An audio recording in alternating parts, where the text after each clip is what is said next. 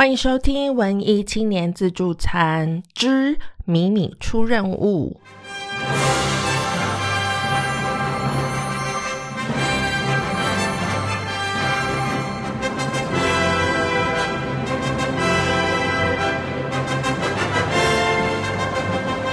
大家好，我是咪咪。今天这个节目呢，是呃，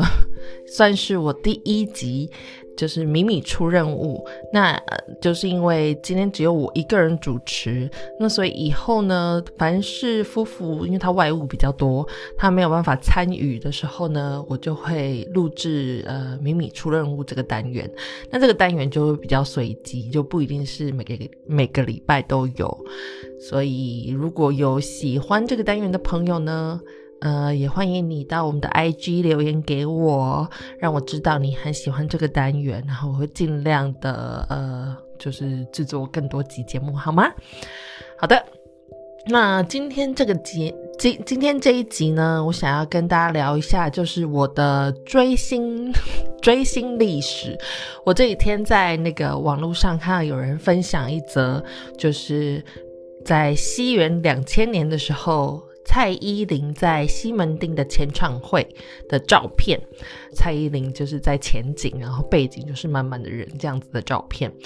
然后这个照片呢就勾起了我许多呃我年轻的时候 追星的回忆们这样子，所以我今天想要跟大家分享一下，呃，说是追星的历史。不如说是，就是台湾或者是整个唱片界，就是娱乐事业的呃呃小小的历史，这样子，就是这四十年间的历史。好，那因为我爸妈他们也是追星族，就是我我我爸跟我妈两个人都是对演艺事业非常有兴趣的人。我爸妈都会弹吉他，那他们年轻的时候呢，我爸是想要当名歌手，那我妈就是想要成为超级巨星这样子，所以他们都有追星梦，然后。据我老母所说，她年轻的时候曾经就是自己扛着一把吉他，然后就很帅气，一卡皮箱，一把吉他，就是远远离家乡，然后到台北做北漂的青年，想要做卖唱的歌手这样子。然后我不知道他那个梦，反正。就是没有实现啦，但是不知道他是什么时候才才放弃他的这个梦想的。他到现在还是很喜欢唱歌，然后也很引以自豪，自己的歌声很好这样子。呃，因为我爸妈的关系，所以我从小就跟着他们去追星。那在那个年代，好，大家都知道我是一个中年妇女，所以我小时候的话，大概是八零年代的时候。八零年代呢？那个年代，呃，就是网络啊、电脑啊什么的都还不是这么热门的时代。那电视的话，还可能只有三台，连第四台都还没有，就是 Channel TV 都还没有，就是不像现在还有 MOD 什么的。所以，呃，能看到明星的机会真的很少。那那些明星呢，会出现在哪里呢？就是可能，呃，所谓的歌厅，有那种专门给。呃呃，歌手表演的像像是餐厅或者是咖啡或者是喝酒的地方这样子的地方，然后就是所谓的歌厅文化，现在这个好像不太存在。那如果说有存在的话，可能也是在西门町看到那些可能就结合一些红包场啊什么的这样子。对，那当年的这个歌厅文化其实是非常非常热门的，就是所有。嗯，当红的歌手、影星都会去歌厅表演。那当时的歌厅就是有很著名的我们的那个诸葛亮大哥，他当年也就是歌厅秀的主持人，所以也捧红了很多这种呃主持人，然后就是呃喜剧演员啊什么的这样子的地方。然后还有一些像在夜市啊，或者是工地。那些呃，就是在卖房子的建商们的那种工地里面，也会有工所谓的工地秀。那这些地方都可以看到歌手影星在那里表演。还有就是当年很流行的所谓的民歌西餐厅，就是吃西餐的地方，然后他们会有民歌手驻唱。那这些民歌西餐厅其实现在还存在，只是可能就是比较小众的人才会去。好的，那八零年代呢，我就是跟着我的父母们，呃。这样走闯江湖，他们就带着我去看表演，看了很多很多表演。然后我记得当年最红的女星应该是蓝心湄，对。然后呃，我也看了很多场她现场的演出，在那个歌厅里面这样子。然后九零年代呢？就到了我自己呃已经长比较大的年纪，就是知道知道就是可以分辨自己的喜好的年纪了，所以我就开始有自己喜欢的偶像们。那当年最红的团男男子偶像团体呢，就是是小虎队，小虎队之后才是红孩儿队。那红孩儿的时候我已经年纪很。就是比稍长了，就对他们这种呃偶像比较没有兴趣。然后当年九零年代初期呢，就有很多台湾比较流行的就是港星或者是那个日本的杰尼斯，所以就会有很多这种呃呃偶像的出现。那当时。也是在网络不是很发达的时代，你能见到偶像的机会是什么呢？就是可能是电台啊，电台在那时候非常的流行，就电台会播歌啊，然后或者是会有一些现场的表演，在电台 live 放送这样子。然后你当然也可以成，你是粉丝的话，你就可以呃，就是去。购票，然后进去电台里面看你的你喜欢的明星们表演，然后当然还有所谓的签名啊、签唱会啊，会在唱片行或者是在任何随机的地方可以搭舞台的地方会办这种活动。那这些东西都是只有在那个歌手发片的时候，然后你才有机会可以见到他们，就他们有所谓的宣传期。对，那现在好像没有所谓的宣传期吧，我也不确定。对，那当年就是只有很短暂、很短暂的时间，你可以见到你喜欢的偶像们。然后，所以在这些地方呢，你就会有呃，就会万头钻洞的事情发生，就是真的会很多人挤得水水泄不通。我记得当年，因为我是台中的孩子，那台中当年的那个就是最热门的办活动的地方，大概就是台中一中那一带，就是一中一中街。那那一带就有很多很大型的唱片行嘛，然后也有一些就是可以办活动的广场这样。样子，那每次办活动，那个那个呃排队的人潮都是可以绕那个一中街三圈这么长，这样子真的是满满满满的人。那我觉得到现在。这个状况可能比较少见，就很难会有明星红到这个程度，或者是说，呃，这么，嗯，因为当年是很难得才可以见到他们一面。那我觉得可能可能现在对大家来说要见明星一面很容易，所以就比较不会有人愿意这样子去排队了。那当年呢，我们连看一个 music video 就是 MV 都，呃。千山万水的，很辛苦的，对，因为呃，不像现在有 YouTube 或者是那种就是网络上就可以看到影片的平台，那 MTV 就是各种呃播放音乐录影带的 channel，在在平在电视上面播送呃音乐录影带的时候都会。让人很期待，因为你也不知道他下一首，你没有办法自己选嘛，所以你只能期待，就是他下一首会是播，呃，你喜欢的歌手们的歌曲这样子。然后那时候我记得还有那种活动是你可以呃，就是写信去，是真的是写信手写信哦，写信去电台，然后要求他们播放什么歌手的歌，然后写为什么你会喜欢这些歌手的歌啊这样子。所以那当时有一种职业叫做 VJ。就是他们是播放 music video 的呃 DJ 这样子，他们在电台里面工，在那个电视台里面工作。那 MTV 还有以前还有什么 Channel V，然后还有什么卫视音乐台啊什么的各种的那种音乐频道，那我都会守在那个电视前面去等待我喜欢的歌手的歌。就是被播放。然后当年他们还有所谓的宣传期的时候啊，就会歌手们都会上片各大综艺节目。然后当时的综艺节目也，我觉得也比现在的综艺节目有趣很多，就不只不是只是。嗯，就是玩游戏呀这样子而已。就是他，你真的可以看到歌手们表演。那我们当时还有所谓的录单歌这种这种行为，就是歌手上节目，他们有打歌的时间，就可以在现场唱 live 唱一首歌这样子。那我都会为了要等那些我喜欢的歌手上节目，然后守准时的守在电视前面去等。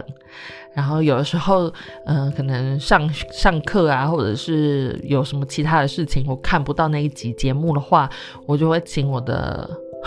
父母或我的朋友帮我用录影带把节目录起来。后来更进步到那个录影带、录影机是可以设定时间，就可以定时的。那你可以设定成你什么时候想要录影，你就可以自己录影，它会自动录影。然后你要只要记得把那个录影带的袋子放进去，放在里面 stand by 就可以了。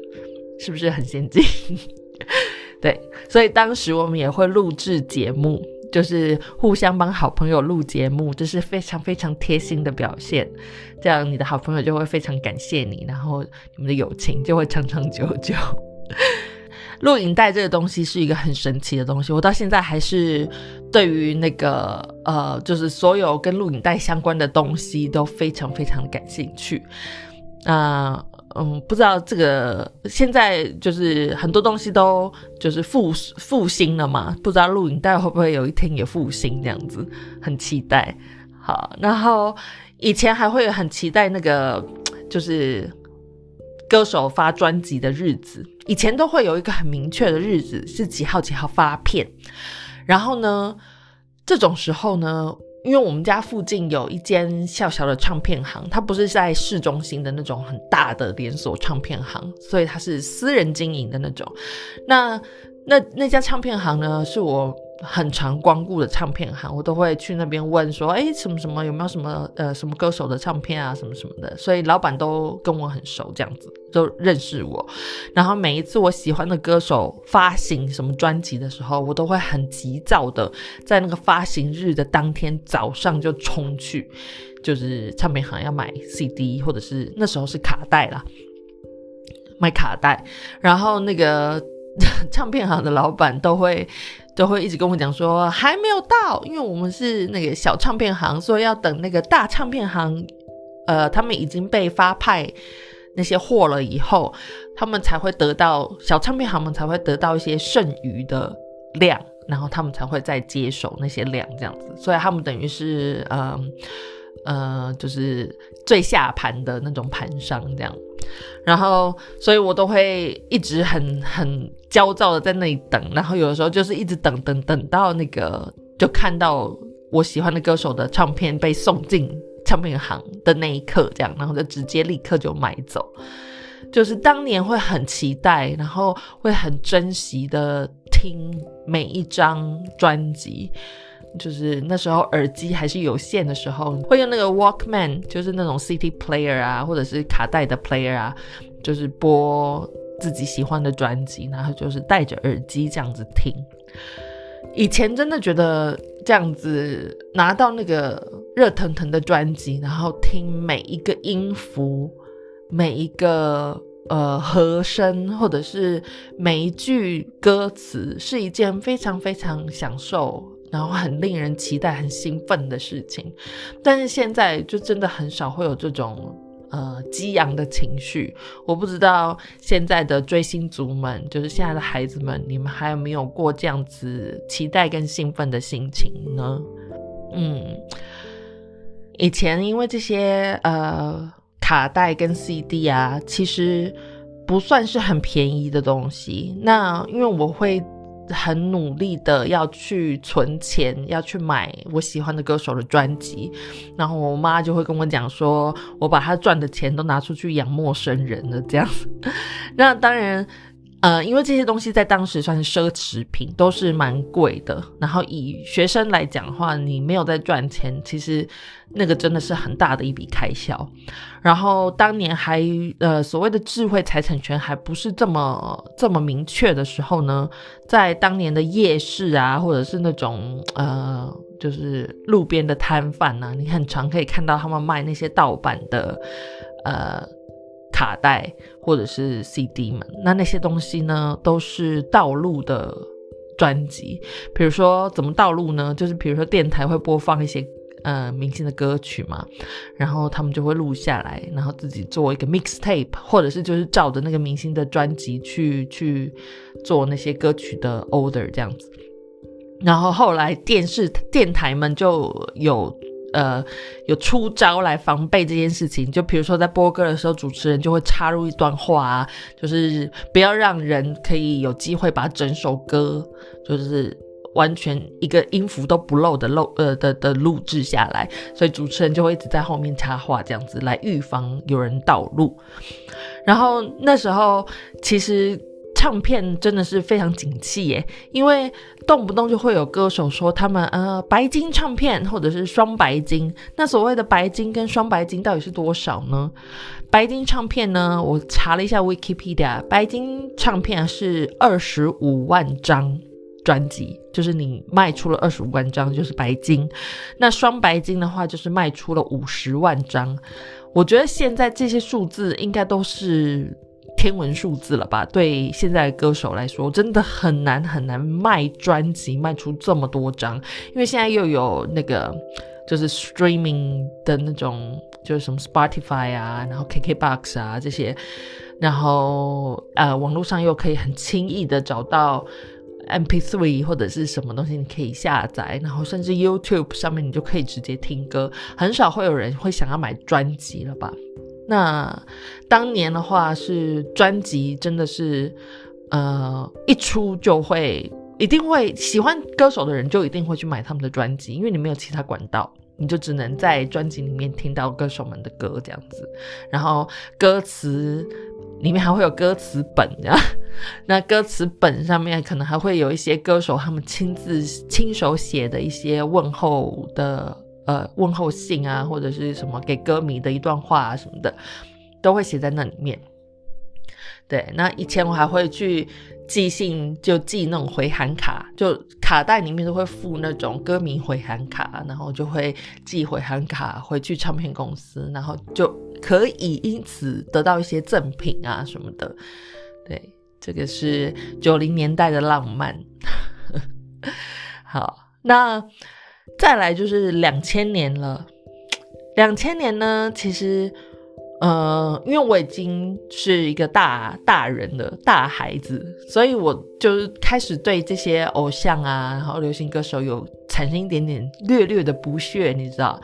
然后就开始听一些西洋歌曲，就觉得自己好像比较酷，对，所以，呃，对当年的呃所谓的流行乐团，然后跟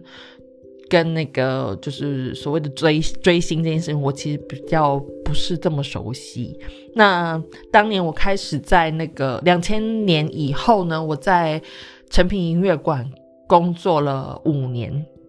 然后在那五年间呢，我算是见识到了唱片从唱片这个行业从呃曾经的辉煌到落寞。那后来要卖唱片真的是越来越困难。当年我见识了从卡带转成 CD，然后呃电呃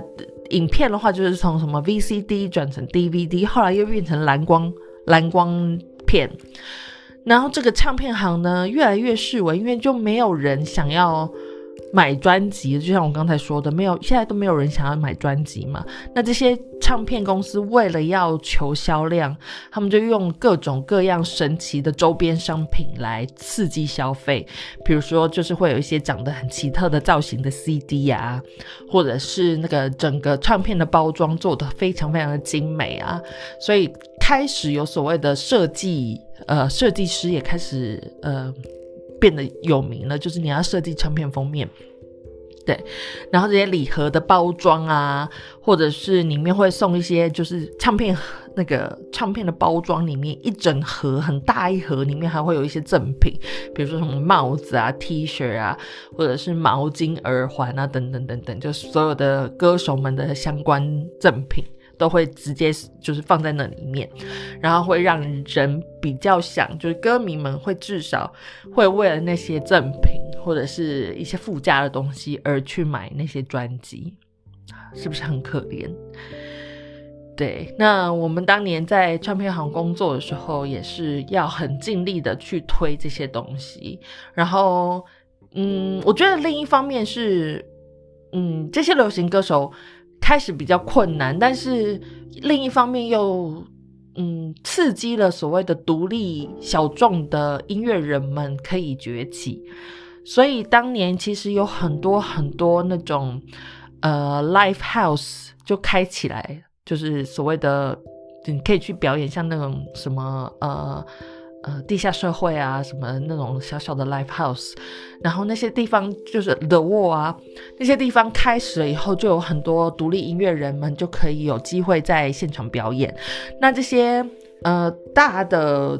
唱片公司旗下艺人们，他们流行音乐人们，因为唱片卖的不好，所以他们也转而去。呃，开演唱会啊，或者是什么，去去做另外一种方式来盈利。所以在两千年代，我觉得是最多演唱会跟 live live house，就是 live music 表演的时期。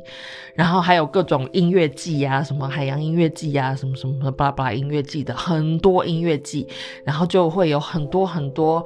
嗯，不是这么有财力的。独立的音乐人们有机会可以发迹，所以其实也不是什么不好的事情。就你没有办法出唱片，但是你更多机会可以现场的表演，所以其实也不是什么坏事啦。那当年真的是走在路上就能够撞到明星，感觉所有人只要你有那么一点点才华，你都可以变成呃知名的人这样子。嗯。然后一直到了十年后，就是二零一零年代呢，嗯，这个年代因为唱片已经式微了，所以就好像真的没有人在买 CD 了。我不知道现在真的还有人会买 CD 吗？那那时候在呃成品音乐馆工作的时候呢，在二零零七年的时候，他们办了一个活动，叫做呃黑胶的文艺复兴。然后，二零零七年，这个黑胶文艺复兴是第一届，开始带领起了这个购买黑胶跟收集黑胶的风潮。然后，我觉得在二零一零年以后呢，这个风潮才真正的、真正的苏醒，真正的复苏，开始真的有人 appreciate。胶盘、胶片，然后这个流行也开始，就是复古的流行又回来了这样子。然后，呃，这个年代开始也有更多韩流艺人啊，然后，呃，也是更独立音乐人的时代，就是那个 live house 变得更蓬勃的发展。然后，呃，更怎么说？我觉得应该是下放了这些艺人们的。嗯，proud 怎么说呢？他们的尊严嘛，就是他们会更乐意可以在一般的小小的空间里面表演，就是真真的跟呃喜欢自己歌的人近距离的接触，所以会有很多那种打游击的走唱的，就是 pop up gap。这种类型的东西，比如说像卢广仲会在早餐店里面啊，或者是有很多歌手会去民宿里面或者是餐厅里面表演啊，就是所有地方你想得到的地方都可以是 live house，都可以是表演的场所，然后或者是就是什么呃西门商圈啊，什么就是在路边也可以看到歌手在那里表演。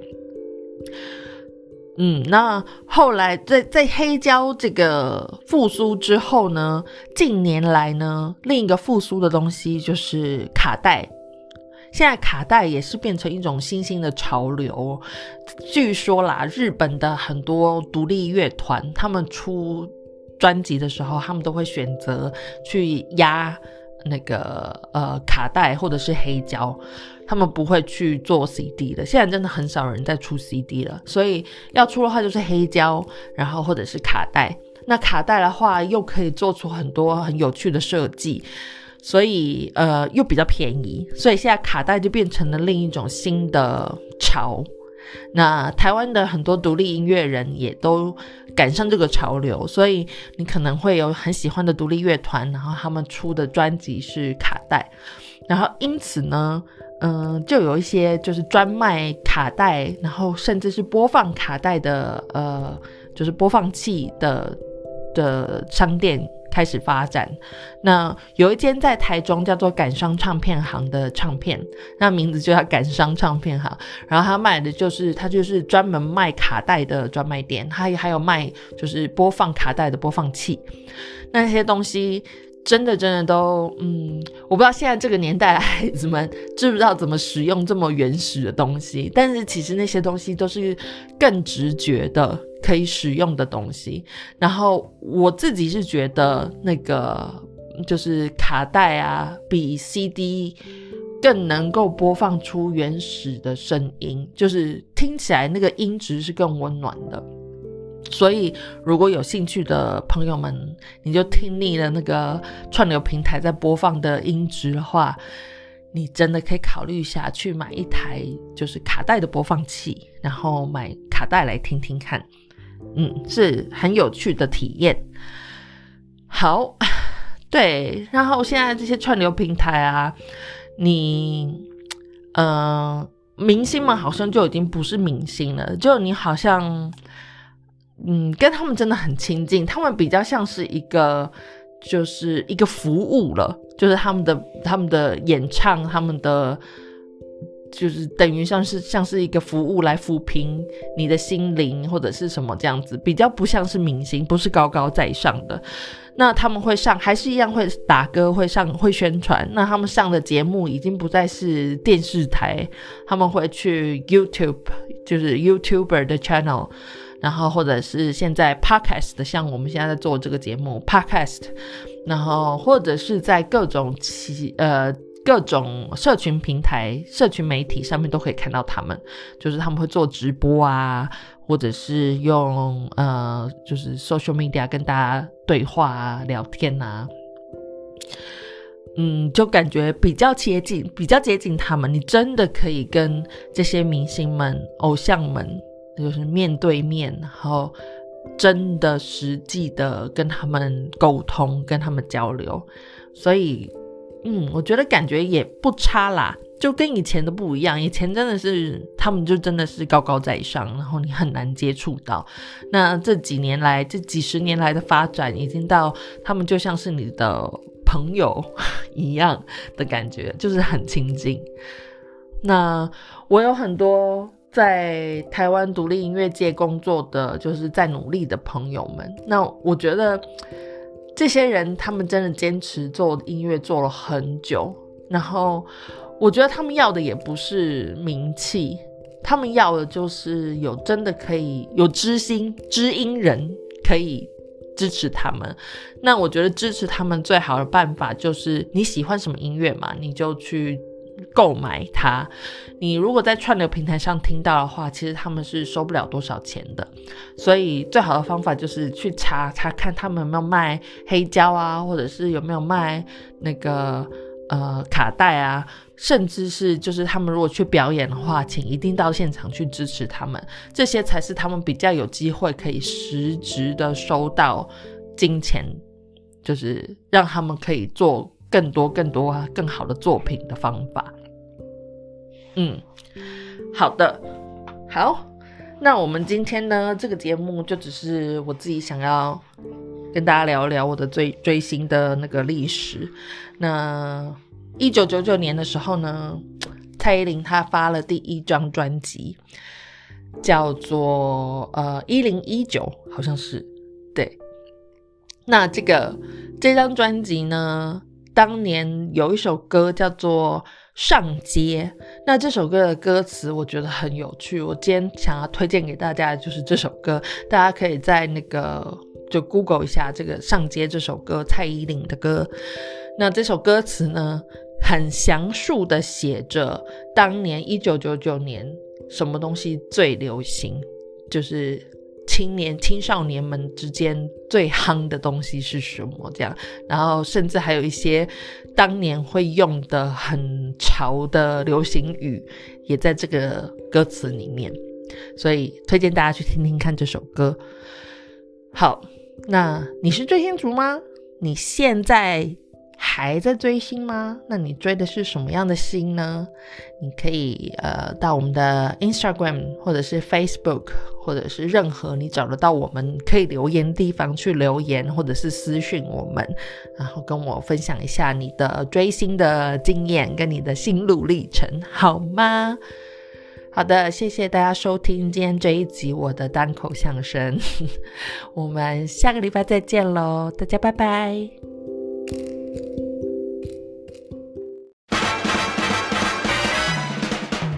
我讲完了。